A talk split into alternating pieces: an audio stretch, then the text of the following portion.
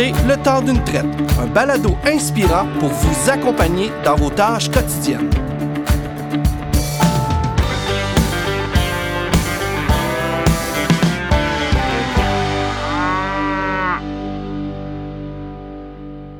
Aujourd'hui, le temps d'une traite, je parle d'agriculture régénératrice avec Stéphane Gay de la ferme Gay-Claire à Brownsburg-Chatham dans les Laurentides, qui lui a fait le virage en 2020 après plus de 15 années en régie conventionnelle.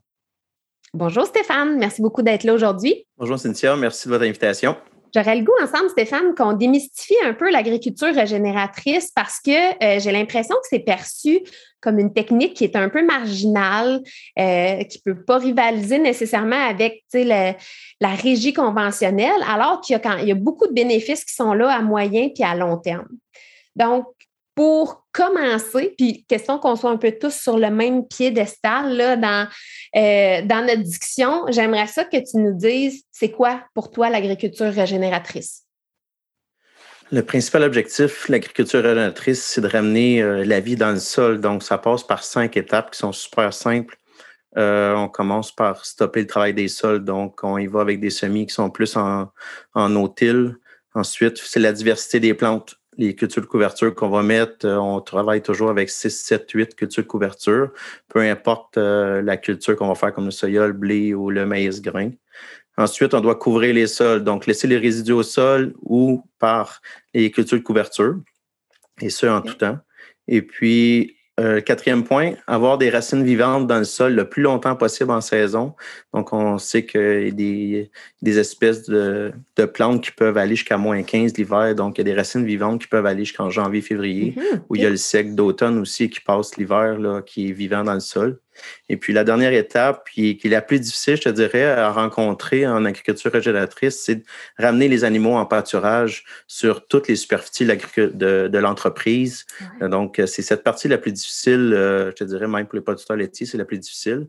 Nous, en bovin de boucherie, c'est un peu plus facile, mais il y a quand même une certaine euh, régie à avoir.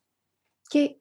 Donc, tu sais, si je le remets dans mes mots, l'idée, c'est un peu d'exploiter la terre en reproduisant l'équilibre naturel, si on veut, pour que la santé du sol se, se rebâtisse un peu comme si on n'y avait euh, jamais touché, tu sais, puis que ça demeure sain à long terme. C'est un peu le même principe qu'une forêt. Les forêts, on ne leur touche pas. Chaque espèce pousse au bon endroit. Donc, c'est sûr qu'on la force un peu en mettant du soya, du blé, du maïs grain, mm. mais en trouvant les bonnes cultures de couverture qui font bien dans nos types de sols, selon nos degrés jours de, de, croissance, la température, on peut venir recréer un peu le même principe que dans une forêt. Puis c'est aussi de stimuler énormément euh, les champignons dans le sol, en même titre qu'une forêt. On sait que les champignons agissent euh, comme l'Internet, si on veut, ils font les échanges de nutriments entre les plantes.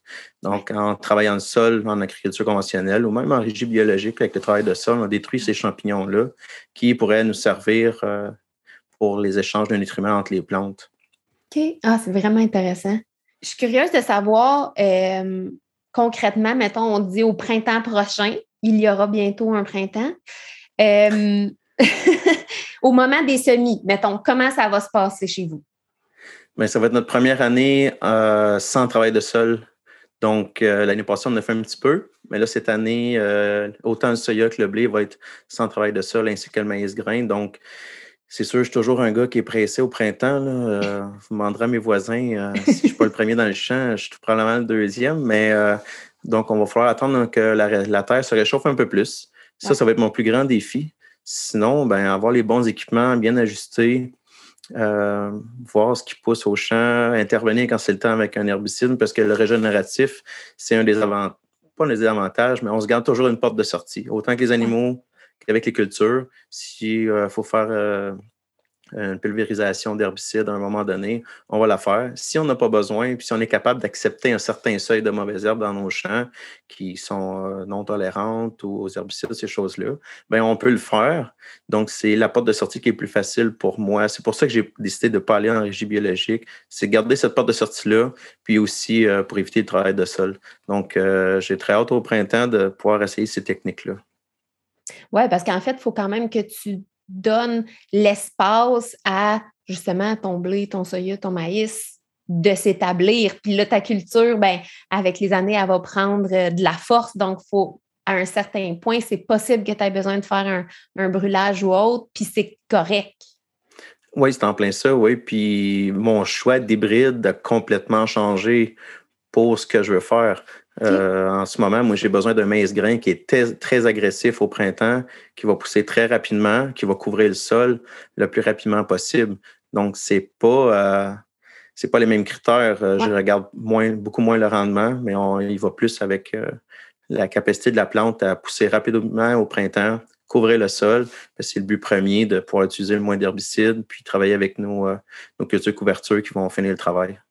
Effectivement, c'est complètement, c'est ça, un, un mindset différent à établir, même si au final, euh, pour, pour, rester rentable, tu vas avoir quand même un certain rendement à produire, mais euh, ça passe un peu par, euh, par autre chose, je comprends. Oui, puis dans toute la littérature qu'on lit, je pense qu'on n'en parle pas assez quand on, fait des réunions entre les producteurs. C'est le profit net qui compte à la fin. C'est pas les rendements. cette année, avec les, tests qu'on a fait, on a sorti 4,8, 4,9 tonnes humides à l'eau qui était 19% d'humidité. sans herbicide dans un champ, puis on avait mis nos cultures couvertures, on avait mis juste un démarreur. Donc, à un moment donné, faut laisser la nature travailler aussi. On est rendu avec une nature qui est très paresseuse. Mm. Euh, nos champs, je parle. Donc, si on les force à aller travailler dans le sol, à l'épuiser ce qui manque, donc c'est pour ça que nos cultures couvertures sont choisies en fonction de ça. Chaque culture, chaque plante a une fonction à faire selon les rotations qu'on va effectuer. Donc, ça peut être pour capter le phosphore dans le sous-sol. Euh, le tournesol va faire cette tâche-là, le sarrasin. Ensuite, on peut capter de l'azote avec le trèfle, avec la veste commune. Donc, chaque plante est choisie en fonction de la plante qui est là en ce moment et de la plante subséquente. C'est c'est tout un processus quand même d'essai-erreur. Tu en es quand même relativement à tes débuts là-dedans. J'imagine que euh, tout ce que tu as appris, tu le, tu le gardes en note, mais tu vas essayer autre chose aussi pour voir si ça ne peut pas euh, interagir encore mieux ensemble. Oui, c'est en plein ça. Euh, moi, la littérature, je l'ai lu en, premier, c'était Gabe Brown, le livre de Gabe Brown qui parlait surtout du non-travail de sol puis des cultures couvertures. Il dit c'est sûr que ça va fonctionner à 100 Il faut juste trouver les plantes et le bon moment pour les, implanter. Donc, déjà cette année, euh, il y a des plantes que j'ai essayées après le soya. On a planté euh, fin septembre. Il y, a, des plantes qui ont moins bien fonctionné. Fait que tout de suite, on va les prendre on va les, on va les changer de date de semis. On va les envoyer après le blé au lieu de les envoyer après le soya. Donc, euh, il y a certaines plantes comme ça qui, qui, qui répondent mieux, dont la févrole qui pousse en fou, même quand il fait froid. Là. Moi, cette plante-là, oui, elle coûte plus cher, mais elle fait un travail remarquable après les champs de soya cette année. Euh, autant que j'ai été déçu du régras dans le maïs grain. Et moi, c'était le trèfle puis la veste qui fonctionnait le mieux. Donc, ça dépend. On a de la grosse argile à la ferme.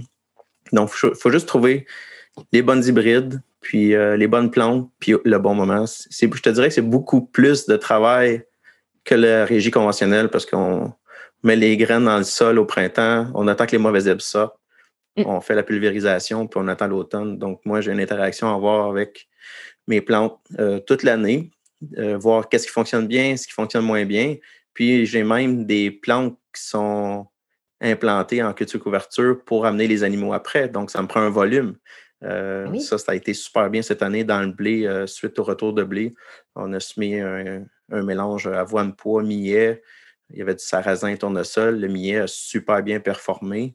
Donc, les animaux ont eu de la bouffe pendant 28 jours exactement. C'était un acre par jour. Donc, 28 euh, jours de bouffe gratuite. Puis, j'ai quand même un couvert qui est resté au sol parce que les animaux ne mangeaient pas tout. Une fertilisation, euh, je te dirais, euh, adéquate que les animaux ont mis un peu partout. Mm. On a quand même appris que c'est plus facile de travailler sur sol gelé. Ça, c'est des choses que j'ai appris cette année. Qu'on va... Puis c'est drôle, j'ai déjà influencé quelqu'un qui voulait mettre ses animaux dans un retour de maïs grain. Puis il avait vu mon vidéo de mes animaux qui, euh, qui étaient dans la boue un peu en novembre, il est tellement mouillé. quand il a sorti son vidéo en décembre, fin décembre, j'ai communiqué avec lui pour lui dire J'imagine que tu as vu mon vidéo. Hein, il dit Oui, oui, tu m'as inspiré. Ben, et lui, il était à forfait en plus chez un voisin. Donc, euh, ils se font des échanges, eux. Euh, un producteur maïs grain qui laisse le producteur de bovins venir mettre ses bovins dans ses champs, qui amène fertilisation de plus. Des fois, les gars mettent des balles rondes un peu dans les champs, donc euh, meilleure couverture des sols. Donc, euh, on, s'entraide beaucoup entre nous autres. Ce que je trouvais un peu un peu poche en régie conventionnelle. Tu sais, je suis un ancien producteur laitier aussi. on dirait que les producteurs laitiers sont un petit peu. ils diront pas aux voisins quand ça fonctionne, mais je trouve qu'on a une plus belle ouverture de, même, même avec les maraîchers, j'ai des contacts avec des maraîchers, on a des, des belles échanges. Donc, euh, j'aime vraiment ce que je fais. Puis, euh, les le monde qui nous entoure sont vraiment ouverts d'esprit. Oui, des fois, c'est ça, de faire partie du petit groupe d'audacieux qui, euh, qui ont envie d'essayer des choses. Puis tout ça, ça, peut être, ça peut être super valorisant. Mais ça prend quand même une certaine ouverture. Oui, ben oui, tout à fait. Mais en tout cas, j'ose croire que, que ça a le potentiel de prendre de l'ampleur, euh, évidemment. Euh, là, tu t'en parlais, puis je suis curieuse euh, parce que, bon, la culture, déjà, ça nécessite, comme tu dis, bon, de, regarder l'évolution de tes champs puis prendre tes décisions un petit peu au fur et à mesure avec ce que Dame Nature te donne comme outil. mais là, tu as aussi la production bovine quand même qui s'ajoute à ça, puis l'importance de ce qu'ils vont manger, tes animaux. Donc oui, il y a l'interaction des plantes entre elles avec ton sol et tout ça, mais il faut que ça donne une alimentation suffisante en, termes de qualité puis de quantité pour ton troupeau. Ce qui est fascinant avec les animaux, c'est qu'ils savent quoi manger. Ils sont pas mal plus brillants que nous autres, bizarrement. Donc, euh, cette année, euh, on a fait un pâturage d'engrais verts parce que j'avais pas plein, j'avais pas de pâturage euh, de graminées et de légumineuses prêts pour les recevoir. Donc, j'ai décidé de faire un pâturage d'engrais verts sur 38 acres de mémoire. on a fait un avoine pois, radis, trèfle, veste commune, puis tournesol. Chaque plante avait encore un rôle à jouer, mais on voyait les animaux qui se promenaient dans le champ, ils savaient quoi manger en premier, quoi en deuxième, puis on a fait trois rotations. C'était jamais la même bouffe qu'ils mangeaient. Donc, mhm. euh, en mettant beaucoup de diversité, on met des légumineuses, des graminées, on met des, fabacées, on met un peu de tout. L'animal va chercher ce qui, ce qui lui manque, ce qui va faire qu'ils vont grossir. C'est sûr que j'ai hâte d'avoir euh, une balance pour pouvoir savoir le poids de mes animaux versus le nombre de jours qui ont été au pâturage. Ça, ça va être dans, un avenir rapproché. Mais dans les pâturages qu'on a implantés l'année passée, euh, on a mis des, variétés de plantes qui vont aider les animaux parce qu'on veut arrêter, on a arrêté les insecticides, on a arrêté les vermifuges. Donc, ça prend des plantes au champ, comme le plantain, la chicorée, euh, qui vont venir aider nos animaux à se développer un système immunitaire qui, qui est plus boosté. Puis ensuite, on a amené certaines légumineuses qui vont empêcher le ballonnement. Donc, on peut, on peut se permettre de mettre un peu de luzerne très rouge, puis en contrepartie, on met du lotier, du sainfoin. Sainfoin, euh, je ne connais pas grand monde qui, qui met ça au Québec. Le problème, c'est la survie à l'hiver. Donc, j'ai hâte d'avoir euh, à cet automne, ça semblait, le pâturage semblait magnifique. Donc, j'ai hâte de voir les animaux, comment ils vont répondre, si les plantes vont être encore présentes au printemps. Ah, OK. Oui, parce que ça aussi, bon, nos hivers québécois amènent un petit niveau de difficulté de plus aussi. Oui. Euh, puis, tu sais, tu as quand même une assez grande superficie. Par curiosité, euh, comment tu y arrives à promener tes animaux justement d'un endroit à l'autre? Tu rebâtis des clôtures à chaque fois? Ouais, ça, c'est le grand, ça, c'est le deuxième grand défi. c'est de mettre des, des cultures temporaires euh, à chaque fois qu'on veut changer de champ. Des fois, un champ n'est pas prêt, tu ne peux pas clôturer un mois d'avance si on essaie de prendre tout le temps les mêmes, euh, les mêmes clôtures euh, temporaires pour faire le tour des champs. Mais si on est en train de s'équiper, trouver les bons équipements qui vont être efficaces, peut-être les mettre sur les quatre roues, justement, pour être plus rapide pour réembobiner ou désembobiner. Donc, ça, c'est un des grands défis, mais ce qui est fascinant, c'est de voir que les animaux ils se souviennent toujours de quoi a l'air la broche électrique, puis ils ne s'essayent pas quand ils changent de champ. Oui, ça, ça a l'effet dissuasif euh, souhaité. c'est bon. Puis l'autre grand défi aussi, c'est l'eau. Parce qu'on n'a pas des ah ben tuyaux d'eau euh, partout sur le terrain. Donc là, on s'est concentré sur le premier 40 heures qui a amené de l'eau. Sinon, euh, on travaille avec des totes d'eau cet automne donc, euh, si j'ai la seule tâche que j'ai dans ma journée, c'est d'aller porter de l'eau au champ, je me compte chanceux quand même. Donc, euh, on remplit la tôte d'eau, on y va deux, trois fois par jour. Euh, les animaux, ça ne leur dérange pas, ils s'adaptent et ils ont un très grand pouvoir d'adaptation. Wow. Puis, qu'est-ce que, parce que toi, tu as une boutique à la ferme aussi, qu'est-ce que ta clientèle dit à propos de ton approche, justement? Euh, la grande question, s'ils me demandent tous si on est bio, puis je leur réponds non, mais on, est, on le fait de cette façon. Ah, OK. Quand tu leur expliques comment tu le fais, ils comprennent très bien. Surtout côté euh, un antibiotique pour sauver un animal qui a certaines valeurs sur l'entreprise.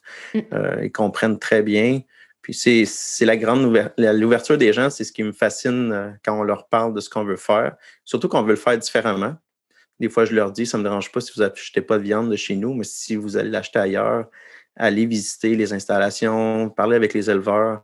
Donc, des fois, les gens reviennent, ne sont pas satisfaits d'ailleurs. Donc, euh, je suis très surpris de l'ouverture des gens, mais euh, agréablement surpris. Donc, je pense qu'on s'en va dans la bonne voie. Puis, j'aime ça dire, on sème une graine à la fois, euh, montrer aux gens ce qu'on fait, puis leur dire qu'il y a d'autres options que le bœuf à l'épicerie. Oui, c'est ça, le bœuf complètement traditionnel ou le bœuf bio en opposition. Il y a autre chose entre les deux. En plein ça. Puis toi, à l'automne 2020, en plus de ça, tu as démarré aussi un projet euh, d'agroforesterie. Veux-tu nous expliquer qu'est-ce que tu as, euh, mis là-dedans? Oui, bizarrement, j'ai fait la connaissance d'un ami en janvier 2019 de mémoire euh, qui m'a sorti de ma zone de confort. Lui est plus écologiste, voit l'agriculture de l'autre façon. Donc, ensemble, on forme une équipe extraordinaire. c'est Mathieu Madison, pour ne pas le nommer. Mm-hmm. Ouais, c'est vraiment sorti de ma zone de confort. Euh, l'agriculture est mal vue du côté des urbanistes, des écologistes, mm. mais il dit tant que tu n'as pas pelleté de la merde ou fait des petites balles de foin sur une entreprise, tu ne peux pas comprendre la vision de l'agriculture. Donc, à partir de ce moment-là, je dis, hey, j'ai un champ qui me fait vraiment un schnout. Là. J'ai un petit champ de 1,1 hectare juste en face de la maison. Je dis, on pourrait faire quelque chose avec ça. Il dit, parfait, on part une forêt nourricière. Fait qu'on était all-in là-dessus, on a fait des buts. Euh, perpendiculaire euh, à l'écoulement des eaux pour capter l'eau. Chaque, chaque euh, détail a une fonction. Euh, sur but, pourquoi? Pour augmenter la superficie qu'on peut implanter des, cultivars. Donc, ensuite, il faut tout matcher les cultivars entre eux. Donc, des arbres à noix, arbres à fruits, arbustes comme les framboises, camerises. Puis cette année, j'avais des sols à nu encore sur les buts. On n'avait pas assez de végétaux. Donc, on a décidé de planter des citrouilles, des mmh graines qu'on avait recueillies, des citrouilles des gens de, l'Halloween avant pour donner aux cochons. Donc, on a récupéré encore. Donc, on a vraiment bouclé la boucle des citrouilles cette année-là.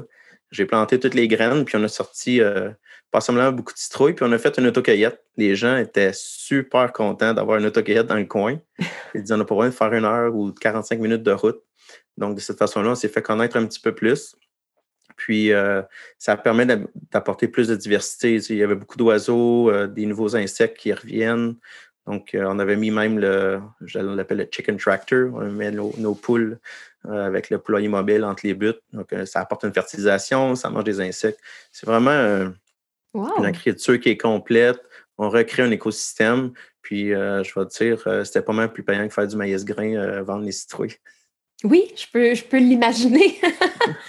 Puis au passage, peut-être une petite douzaine d'œufs de tes poules, puis un peu de viande aussi. Fait que puis, je pense que d'amener les gens à la ferme comme ça, ben oui, un, ça les fait euh, réaliser, je pense, le travail qu'il y a derrière euh, ce qu'ils mangent, rencontrer producteurs, comprendre, mais c'est ça, il y a tout l'aspect de l'éducation. Tu sais, quand ils arrivent puis ils posent des questions, ben, ils repartent, puis eux autres aussi en sèment d'autres graines probablement ailleurs dans d'autres discussions.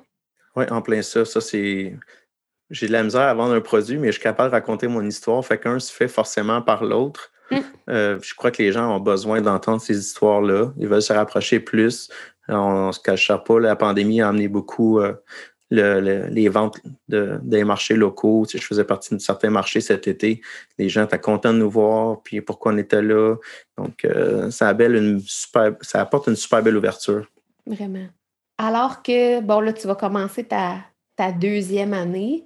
Euh, c'est encore relativement nouveau pour toi, mais est-ce que tu penses sincèrement qu'on est à l'aube de voir peut-être certaines de ces techniques-là devenir un peu plus présentes euh, chez les producteurs de grandes cultures en général? Je le souhaite parce qu'il faut ramener la biologie dans le sol. Je ne sais pas si on pourrait avoir des études là-dessus sur les taux de matière organique dans les sols, mais les taux de matière organique diminuent dans les sols d'année en année on s'en soucie très peu, alors que la matière organique est là pour capter l'eau de surface, ça sert d'éponge, euh, on, s'en va vers des sécheresses euh, ben qui arrivent plus souvent. Donc, il faut augmenter nos taux de matière organique pour cette raison-là. Les plantes vont être plus performantes. Donc, quand les agriculteurs, ces poches, là, les agriculteurs modernes, quand, tant qu'on ne touchera pas à leurs poches, il n'y a rien qui va changer. Mais je pense que c'est en train de changer. J'ai des voisins là, qui sont en grande culture assez intensive, puis euh, ils ont fait du seigle. Euh, moi, je les encourageais, puis euh, ça, a, ça a porté fruit, beaucoup moins d'herbicides. Ça leur a apporté un fourrage dans, leur cas pour nourrir les, les animaux en production laitière. Donc, je crois que chaque personne doit trouver son compte, mais c'est on n'a pas tous les mêmes cultures, un, les, mêmes animaux à nourrir. Donc, il faut, faut trouver son compte, puis pourquoi on le fait, c'est le plus important. Oui, puis je pense que tu as raison. Ça reste, en tout cas, moi, je, pense profondément qu'un agriculteur euh, a à cœur la santé de ben, la nature en général de sa planète. C'est ce qui fait qu'il va pouvoir continuer à faire son métier. Mais euh, de changer les façons de faire, euh, c'est pas évident que, que ce soit ce métier-là ou un autre. pour la majorité des gens, c'est pas évident. Mais je pense que si l'information devient plus accessible puis mieux maîtrisée, hein, aussi peut-être par les conseillers plus ils vont offrir des alternatives ou simplement eux autres aussi d'en semer des graines, peut-être que ça va, euh, ça va paraître. Oui, je te dirais que c'est ça qui est le plus difficile en ce moment euh, au Québec. On est probablement 25 ans en arrière sur les cultures de couverture. Ensuite, si tu parles d'amener les animaux en pâturage par-dessus sol, on peut, reculer encore plus. Ouais. Euh, mais non, il commence à avoir une ouverture. Quand j'ai commencé à rechercher avec qui je voulais travailler pour continuer dans, dans ces recherches-là de culture couverture, euh, il n'y a personne qui était euh, au niveau où ce que j'étais déjà. Donc, c'est de trouver les personnes qui sont les plus enclins à vouloir faire des recherches pour nous, à nous aider. Donc, en travaillant avec Lucie au Minerie Mondou, avait une super belle ouverture, fait des belles recherches euh, dans les différents centres pour trouver les fameuses plantes que je cherchais, qu'il n'y a personne qui cherche au Québec à part moi. Mais c'est quand même, ça les motive. Puis on le voit dans le visage des gens. Après ça, quand tu les revois, hey, qu'est-ce qu'elle a donné cette plante-là? Puis eux, après ça, mais c'est ça, sont capables de semer les graines, comme tu dis. Tu dis, au pire, il va falloir voir Stéphane, voir ce qu'il a fait, euh, ce qu'il n'a pas fait, puis pourquoi il ne l'a pas fait. Donc, euh, j'ai déjà euh, des producteurs qui vont venir me voir pour voir ce qu'on a fait. Puis ça, ça c'est ça, c'est de l'énergie en bas pour moi. J'adore ça quand les gens sortent, viennent voir les résultats, posent les questions. Je pense que c'est comme ça qu'on va s'entraider entre nous. J'ai toujours dit, si j'ai fait quelque chose de mal, je vais te dire, fais-le pas. Si j'ai fait quelque chose de bien, je vais te dire comment le faire, puis euh, tu vas pas mm. réussir de ton côté aussi. Hein. Oui, c'est ça. On va prendre le savoir collectif, puis on va être euh, de... On va être plus fort en équipe. Ben oui, c'est ça. Mais encore là, entre producteurs, puis je pense que malheureusement, c'est le nerf de la guerre aussi, il faut que ça soit payant, en tout cas jusqu'à un certain point. Il faut que ça te permette d'en vivre. Est-ce que tu as déjà évalué ça, toi, de ton côté, ou c'est plus en 2022 que tu vas pouvoir faire des constats? Oui, ça va aller plus vers 2022, 2023, avec les quantités de, viande qu'on va sortir, parce que mon père s'amuse tout le temps à me dire Ouais, mais si tu avais semé ton champ en pâturage au lieu de semer en pâturage, je l'aurais fait en soya, ça aurait été plus payant. Mm. non, je pense pas, mais on va mettre les chiffres sur la table, puis euh, on va voir aussi on fait affaire avec les agronomes, qu'on va prendre les analyses de sol, on va voir si notre sol est de plus en plus riche, comme je, le souhaite. Donc, ça, ça a, un, ça a un impact financier aussi à moyen et long terme. Ben L'agriculture moderne est tellement, tellement une agriculture à court terme. Il faut faire de l'argent à court terme parce qu'on a des paiements à faire. Mm. Donc, c'est le plus gros défi, je crois, de l'agriculture, c'est de la, de la pensée à moyen et très long terme. Oui, puis je pense que tu y penses au bon moment, dans le sens que tu l'as dit tantôt, on en a vécu des sécheresses l'an passé, puis l'année d'avant, puis l'année d'avant. Tu sais, on, on se rend compte que finalement, il, y a quelque il faut qu'on agisse à quelque part parce qu'on va, euh, on va passer à côté. Oui, c'est en plein ça. Puis tu sais, je suis euh, un producteur en Alberta là, qui, euh, je ne sais pas combien de mille bêtes à forfait. Il fait seulement du mmh. forfait. Puis il a vécu la sécheresse cette année, la pire en 100 ans. Donc, on peut prendre ces trucs à lui, puis les adapter à nous, puis les emmener ici. Quand même, c'est une sécheresse de deux semaines, trois semaines. Ça a quand même des impacts sur nos sols, mais si on est déjà prêt, ben, ça va nous, nous aider à, à court, à moyen terme. Oui, il faut minimalement se poser des questions, en tout cas. Oui. Euh, on se connaît un peu, nous deux, Stéphane. Je sais que tu as mm-hmm. toujours une tonne de projets en tête. C'est quoi les prochaines étapes pour la ferme Guéclair? Oh mon Dieu, on a tellement de projets. Là. Première étape, j'aimerais ça me retrouver un employé pour être capable de, tous ces projets-là, mais on, appartient à des terrains industriels euh, qui sont à côté de, la terre agricole. On aimerait ça développer un carrefour bioalimentaire. Ça, c'est la partie euh, plus commerciale de l'entreprise. Sinon, on va amener l'éco-hébergement sur l'entreprise, amener les gens à, vivre à la ferme, voir ce que c'est d'avoir côtoyé les animaux. Mm. On veut aménager des sentiers pédestres. On veut aussi euh, rencontrer des gens qui pourraient venir euh, commencer la culture maraîchère à la ferme. Donc, euh, la, vie, ce n'est pas une question d'argent, c'est une question de connaissance puis de côtoyer les bonnes personnes. Donc, c'est en train de se placer tranquillement. On rencontre des gens. Des fois, on ne pense pas que ces gens-là pourraient nous aider. Puis finalement, ça, on peut partir un projet. C'est une des nouvelles mentalités de l'entreprise, c'est essayer de partir le plus de micro-entreprises possible sur le même espace donné. Donc, rentabiliser chaque hectare de la ferme, ça peut être par deux, trois micro-entreprises. Donc, euh, c'est dans les projets, euh, c'est plus moyen terme, je te dirais.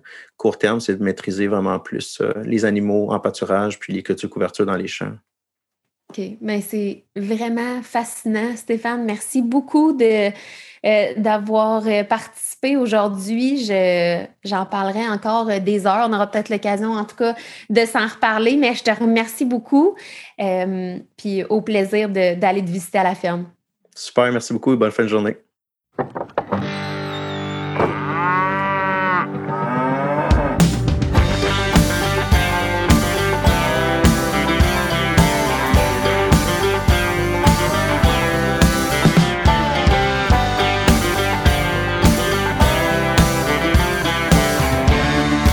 Balado vous a été présenté par Trao Nutrition et son réseau de centres de services Sure du Québec, chef de file en nutrition animale.